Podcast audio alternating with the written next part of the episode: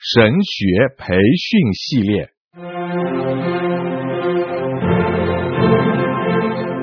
甘霖媒体资讯制作，圣经讲道学，张子华牧师主讲。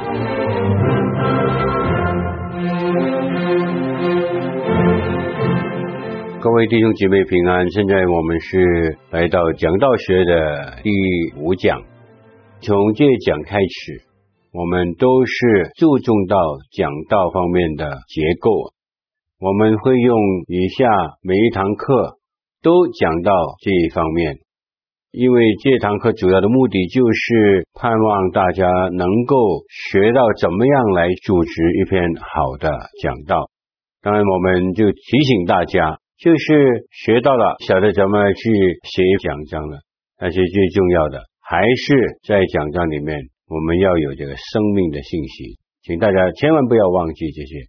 我们非常注重这个属灵的要求，但是因为这堂课需要很彻底的教导我们一些写讲章的技巧，所以第一方面呢。我盼望能够给大家讲一讲有关于讲到基本的结构。在写一篇讲章的时候呢，首先我们要选经文呢，经文可以用一段的经文，这个是我喜欢的，也可以用不同的经文来组合而成，这个是大家有自由去做，但是必须要有经文。另外呢，每一篇的讲道呢，也需要给他有一个题目。到第三呢，就是讲到每一篇的讲章呢，需要有一个主流的思想。主流的思想就是说，我们在这篇的讲道里面，不是讲很多的功课，乃是讲一个主要的功课。这个主流的思想就是。我们这篇讲到最中心的一点，我们以后每一个大纲或是所讲的，都是要把这个主流的思想带出来。所以，我们有经文，有题目，有这个主流的思想，还有呢，就是讲到每一段的经文呢，都应当有它实落的焦点。实落的焦点就是说，那段的经文怎么样来去描写人的不完全。所以，当你的讲章没有写以前呢，这四样的东西你需要把它很清楚的写出来的。就是你用什么经文，你的题目是怎么样，以后你这篇讲到的主流的思想是怎么样，还有呢，这篇的讲到这个实落的焦点是什么。当我们都做好这个了以后呢，我们就告诉大家呢，每一篇的讲道呢，在组织上啊，主要是有三个很重要的部分。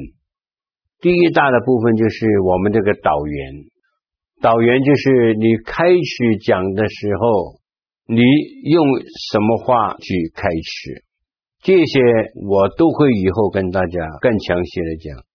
第二个很主要的部分就是。本体，本体就是你这是要讲的这篇道。本体里面呢，我们就要把它分成点数。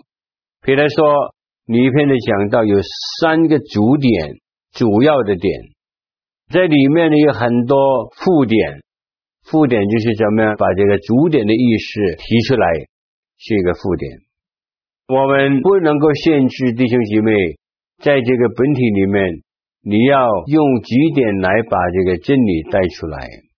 我只是在这里提醒大家，假如你讲的好多点的话，有一个毛病在里面，就是你讲完了以后呢，弟兄姐妹不一定会记得你讲到几点，可能你讲到最后的点数的时候，他会忘记你第一点在讲什么。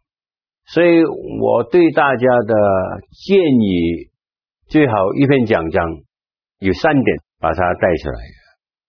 那第三个大的部分是什么呢？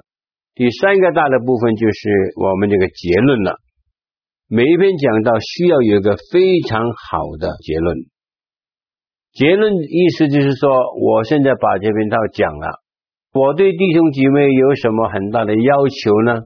我们在这个结论里面呢，就要把它提出来，因为这个结论就是让我们把我们要弟兄姐妹学到的功课，能够好好的带回家里面去反复的思想。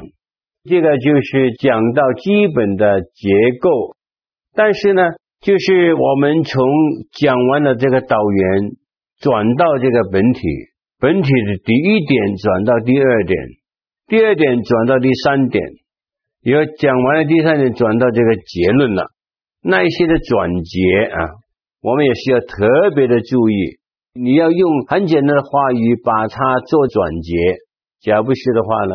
你那边的讲道就很难把它串在一起。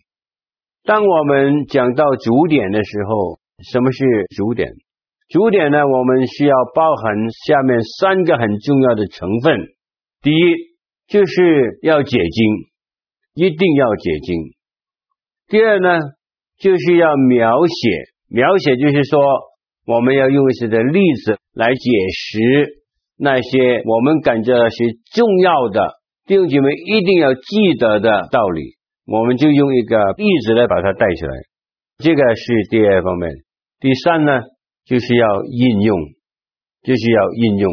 所以每一个主点呢，要三个成分在里面。这三个的成分就是解经、描写和应用。那第二方面呢，我就是想提醒大家，这个附点呢。附点就是给讲道的人他自己安排怎么样把主点带起来。这个附点呢，最好你在讲道的时候，你不能够宣布。你宣布的时候呢，就会使弟兄姐妹非常的混乱。这个附点只是为了讲的人，你计划好了以后，每一个主点你怎么样把它带出来，那你就需要有附点。附点就是为了保护我们讲到的人，能够有安排、有秩序的把主点的内容一步一步的带出来。这个附点呢，是不能够用来做宣布的。那另外一方面呢，就是一个好的大纲要注意下面三件很重要的事情。第一件事情就是大纲要有它的合一性。合一性的意思就是说。我们都是按照主流的思想来发挥。换句话来说，我们不能够每一点有单独的信息，明白吗？我们就是盼望我们能够把主流的思想透过不同的点数来把它带出来。所以每一个主点应当有它的合一性在里面，永远不会离开。怎么样来发挥这个主流的思想？这个是合一性。那一个好的大纲不但有它的合一性，而且有它的秩序。秩序就是说，我们每一点安排妥当了以后，就有它这个高潮的啊，慢慢慢慢把它讲到第三点的时候，就是你整篇讲到的高潮。这个秩序呢也很重要。当我们安排好了秩序以后，我们再看。我们要问一个问题：我能够把这三点换过来吗？各位讲到的同工，假如你这个的大纲的安排的继续，点数能够随便去更换的，这个就不是一个好的讲章。一个好的讲章就是三个的点数，有它适当的继续的安排啊。你换的时候呢，你会影响到。整篇讲到那种的力量，那种的去细。那第三方面我们要注意的，就是我们每一点的分量呢，是应当相同的。比如说，有的时候我们的讲到我们有四十分钟，那我们每一点可以讲多长呢？我们要把它安排妥当。这长短的时间大致上应当是一致的，因为每一点。你要给弟兄姐妹知道，都是同样的重要。假如不是的话呢，你会给弟兄姐妹有很多的误会。所以我很简单的，就把这个经文的结构和大纲跟大家讲一次，使大家能够啊明白。我就要请大家特别注意到，需要有经文、有题目、有主流的思想、有时落的焦点。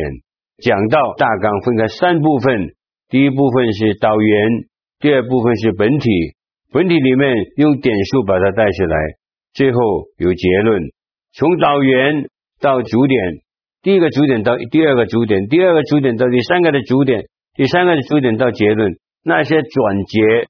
需要有适当的话语，假如这样做的时候，你就让弟兄姐妹看见整个的讲道都是把它串在一起的。提醒大家，每个主点需要有解经，需要有描述这些例子，需要有应用。副点呢，不能够宣布的，只是为了讲道的人怎么样来去把这个主点这个材料好好的把它安排，把它带出来。一个好的大纲要注意它的合一性，它有个不能够改变的次序，每一点安排好了以后，就是在他们的位置上面。最后呢，就讲到每一点有它适当的分量。其实你讲到最后进到结论的时候呢，那个才是非常重要。所以第三点呢，其实就是那篇讲章的一个高潮。这个是很简单的，跟大家讲一下。有关于这个结论，现在呢，我就要跟大家讲这个主流的思想。这个主流的思想在讲道里面呢是非常重要的。每一篇的讲道呢，需要有下面三个重要的条件：第一，每一篇讲道需要有它的合一性；第二呢，需要有它的目标性；第三呢，需要有它的应用性。我再讲一遍，每一篇的讲道需要具备下面几个很重要的条件。第一呢，每一篇讲道需要有它的合一性。合一性的意思就是说，我整篇的讲道只是讲一个主流的思想，这个是合一性。那这个目标性呢，就是我们这边讲到我们所要达到的目标是什么呢？这个叫目标性。每一篇讲到都需要有它的目标，那这个是目标性。第三方面呢，就是这个应用性。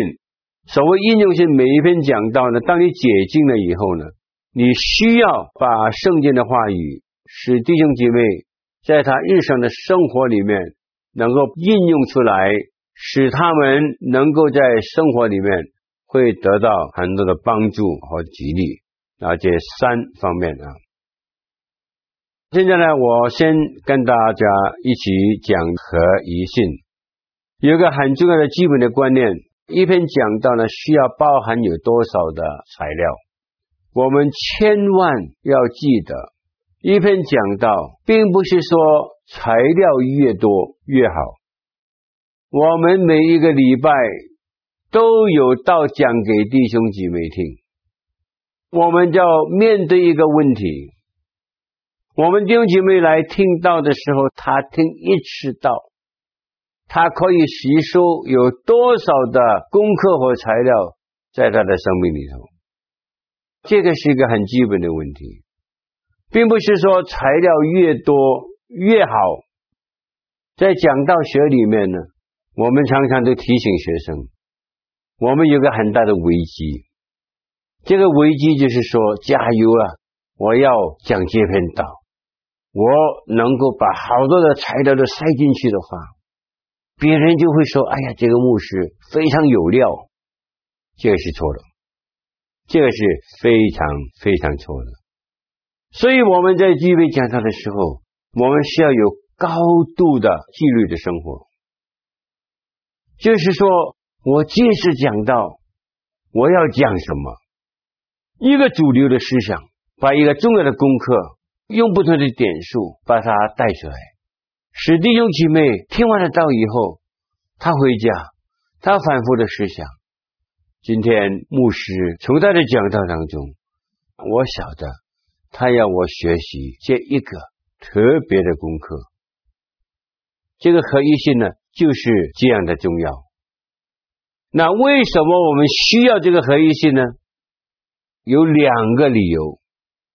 第一，讲者的需要，我们讲道的人有需要，免得我们会乱。我们好好准备一篇讲道，我们知道我们所讲的是什么，我们把它写成了以后，我们看到它的合一性，我们就一点一点讲出来，都是围绕着一个主流的思想。我们讲道的人最怕是什么？最怕讲道有很多枝节啊！我们讲啦，讲啦，讲啦，讲啦，讲啦，好像是跟这个主流的思想、跟这个主题没有关系。我们一直在讲，讲啊，讲啊，讲。等到我们哎呀，我们要把它收回来的时候呢，我们感觉到这个非常困难收回来，就是受到很多的亏损。所以这个合一性的需要，不但是听的人需要。我们讲的人需要，就是好好的告诉我们自己，我除了我所准备好的这一篇的讲道，按照一个主流的思想来讲，我不能够加其他的东西进去，免得我这个的讲道了会有很多跟这个主流思想没有关系的那些的枝节。第二方面呢，就是听解的需要，我们讲道给弟兄姐妹听。大家都晓得，弟兄姐妹可能在属灵的程度上有很大的不同，也可能在他的知识上有很大的不同，也可能在他领受力方面也有很大的不同。我们是对着一群我们教会的弟兄姐妹讲道，所以为了这个缘故，我们讲道的合一性是非常的重要，因为听者他能够集中来去听到一篇的道。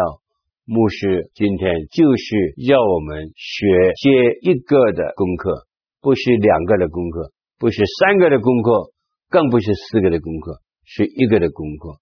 假如我这个礼拜我能够反复思想这个的功课，假如我能够把它好好的从生命里面把它活出来，把它表现出来的时候，我就能够心满意足。那现在呢？我们就来到一篇讲道合一信的，实在是实在是讲什么？实在是讲这个主流的思想。每一篇的讲到的信息，只是需要一个主流的思想。这个主流的思想，就是那一段经文的主流的思想。换句话来说。那段经文主流的思想就成为这篇讲道的主流的思想。我要举一些的例子给大家。一段的经文有没有可能有几个主流的思想？这个是一个非常复杂的问题。我晓得有一些的经文，它只是有一个主流的思想的。比如说。我们看这个登山宝训，特别是那一段，你们不要执占财宝在地上那段的经文，因为地上有虫子咬，能朽坏，也有宰把蒺藜来偷。那你们要取财在天上，天上就没有这些的东西，对不对？这个是圣经里面所讲。你的财宝在哪里？你的心就在哪里。后来他就讲到这个眼睛，你的眼睛又是嘹亮，全身就光明；你的眼睛就黑暗，全身就黑暗。他就讲到，假如你以前的光，在生命里的光都变成黑暗的话，这个黑暗是何等的大呢？跟住，你们不能够侍奉两个主。你不能够侍奉上帝，又侍奉马门，马门就是钱。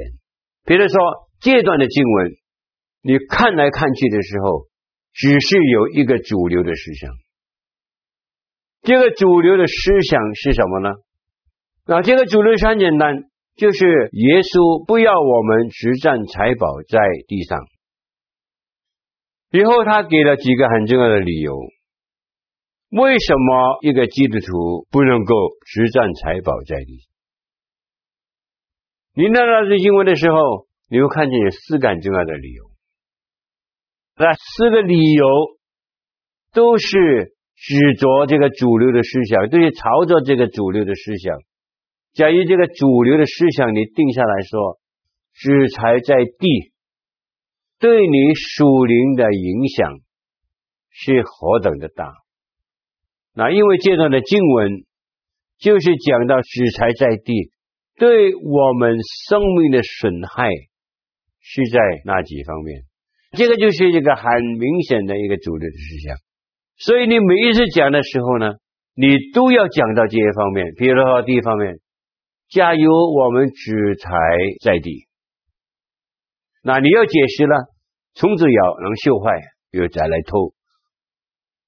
意思就是说，假如我们把钱财积蓄在地上，这些钱财很容易会失去的。弟兄姐妹，钱财本身是没有永恒的价值在里面，所以当我们把我们的注意力集中在这个没有永恒价值的事情上的时候，我们基督徒自然会失去了这个永恒的价值观。所以，第一个的损坏举财在地，你就会失去了永恒的价值观。那第二点呢，就劝你要举财在天。举财在天，当然很主要的解释就是我们要把钱用在上帝的工作上，这个是最简单。在哪里就没有虫子咬，不能够朽坏。因为我们第一点是讲到害处。第二点呢，我们也必须要讲害处，不能够不讲害处的。假如你要把第二点害处的时候呢，你可以这样说：假如我们真是看重钱财的话，不但会使我们失去了永恒的价值观，第二点呢，也会使我们对上帝在世界上的工作的知识会受到亏损。第三个害处很简单。就是你的眼睛要嘹亮，全身就光明；你的眼睛要昏花，全身就黑暗。那一段的经文呢，很主要，就是你以前生命的光，假如变成了黑暗，这个黑暗是何等的大呢？哇，这个什么意思？什么是以前的光？这个很明显是对基督徒说的。假如我们以前因为相信耶稣基督。我们生命里面已经有了光，有了这个方向，有了前面我们应当走的路，我们有了这个属灵的体会，有了属灵的眼睛。假如我们现在把我们的注意力放在钱财上的时候，我们就再变成瞎眼了。那这个是非常可怜，这个是代表基督徒，只要你看重钱财的话，你会失去了你生命的方向，你会失去了你生命的意向。这种。再回到黑暗里面摸索的基督徒是非常可怜的。第四个很大的损害，假如我们是注重钱的话，我们对主的效忠会减低，因为这样你告诉我们，我们不能够侍奉两个字，不能够侍奉上帝，侍奉马门。只要我们侍奉马门，就会影响到我们全心全力的来侍奉主。当我们这样看这个经文的时候呢，你就看见。这一段的经文是有一个非常主要的主流的思想，这个主流的思想就把这一篇的讲道在何一方面有非常主要的贡献。很简单来说，这篇的经文，假如我们注重世上的财宝，第一，失去了永恒的价值观；第二，影响了上帝在世界上的工作。第三，是我们一些本来在光明中有意向的基督徒，在落在黑暗当中，没有生命的方向和意向。最后，会使我们对主的效忠受到很大的影响。那你看这四个的害处，都是因为我们看重财宝在地上。这个就是我要跟大家一同学习的，要大家知道的。为什么我们需要有一个主流的思想？因为这个主流的思想是我们在这篇的信息里面能够看到它的合一性。这篇主流的思想就让我们看到这段的经文讲的是什么。但是呢，我们在问这个问题，就是一段的经文里面有没有可能有几个主流的思想呢？从这个讲道学来讲呢，是没有可能的，是没有可能。我们遇到经文只是有一个主流的思想，但是呢，有一些的经文呢，因为里面的材料非常的丰富，它可能有一些的思想也是非常的明显。虽然不是那段经文的主流的思想，但是这个思想里面也有很多的材料，所以在这种情形下面，你可以用一段经文比较次要的思想来去讲一篇的讲道，但是有一个非常重要的事情你要知道的，当你用一个比较次要的一个思想来去讲一篇讲道的时候，你必须要确定。在这段的经文里面，有没有足够的材料，使你能够用一个次要的思想去组成一篇的讲章？当你说有，当你写完了以后，你就晓得那个次要的主流思想就成为你那一篇讲道的主流的思想，并不是那一篇经文的主流的思想。